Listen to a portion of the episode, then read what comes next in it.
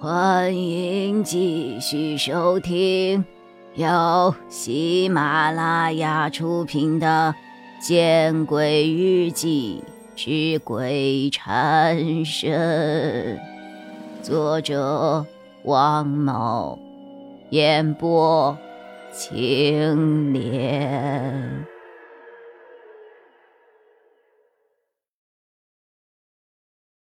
这应该就是伟强的抄录吧？这本《猫城记》中只有这一个书签，书签之上也仅有这一段文字。文字的寓意是什么呢？伟强想要告诉我什么？我说不清楚。我微微的蹙眉。这本《猫城记》是什么书啊？我把书放到了一边。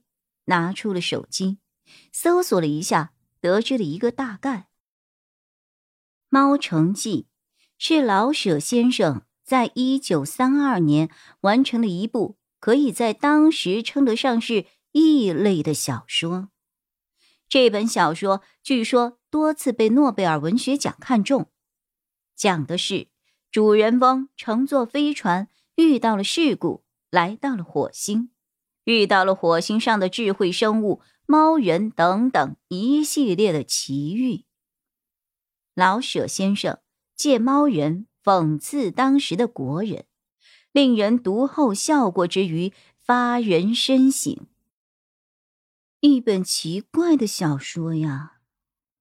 我的心中给《猫城记》下了这样一个定论：这本小说再有什么超时代的意义。也未必能够套用到当下呀，或许只是伟强的爱好吧，应该和这一起案件没有太大的关系。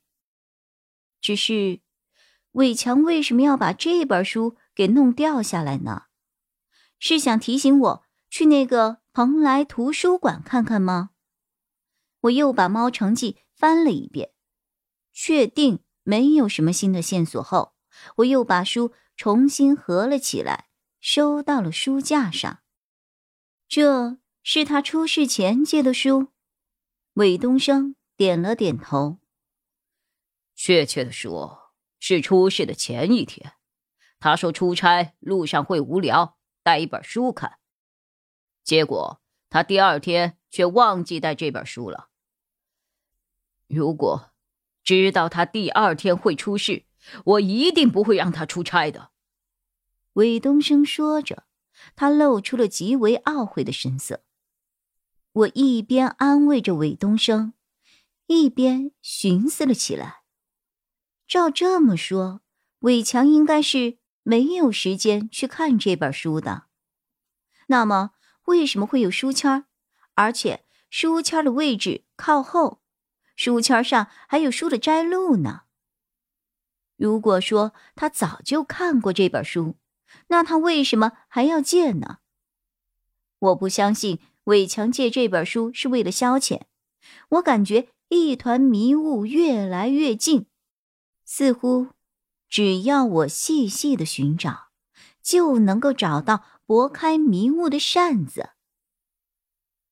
蓬莱图书馆，线索。就在蓬莱图书馆，我心中越来越肯定。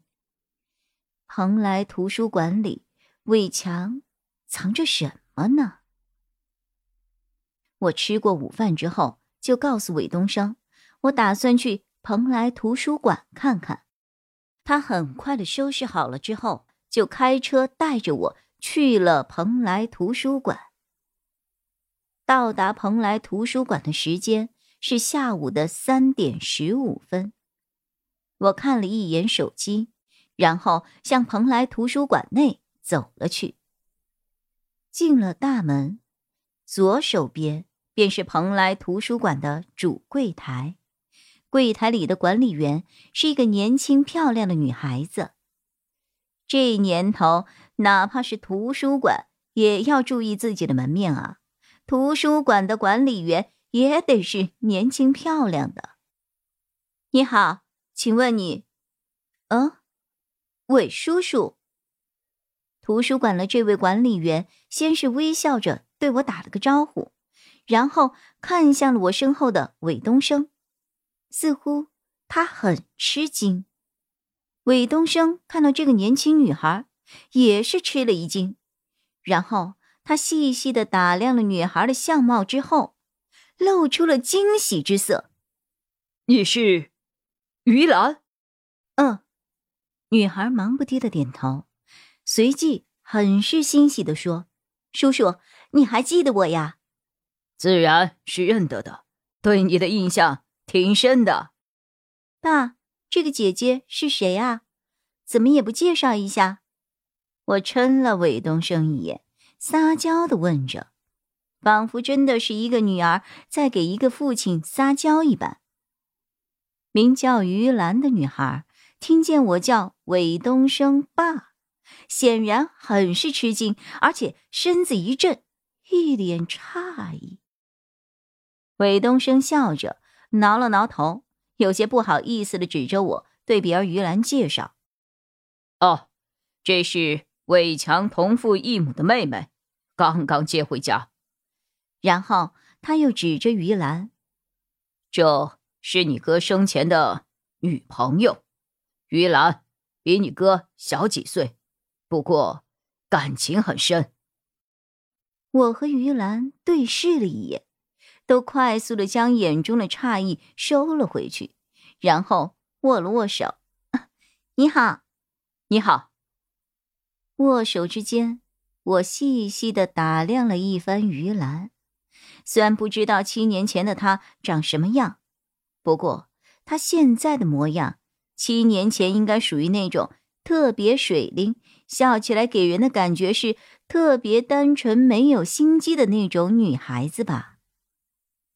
于姐，我过来借一本书，老舍先生的《猫城记》，您帮我指一指在哪儿就行了，麻烦你了。我一面说着，一面小心翼翼的观察着于兰的神情变化。很可惜。于兰的神色没有半分的异常。哦，就在二楼西南角 A 排的现代文学类。呃，哎，等等，我帮你查一下。说着，于兰打开了图书馆里的电脑，在键盘上敲了几下，随即又看向了我。哎呀，妹子，我们馆里还真没有《猫城记》，只有老舍先生的。骆驼祥子四世同堂离婚牛天赐传，还有赵子曰和其他的短篇小说集。我皱了皱眉。哦，是现在没有，还是从来就没有过呀？于兰看了我一眼，又看了韦东升一眼，见韦东升点了点头，然后他又在键盘上敲了几下，似乎。输入了什么管理密码？本集播讲完毕，你关注了吗？还没有？那，你转头看看身后。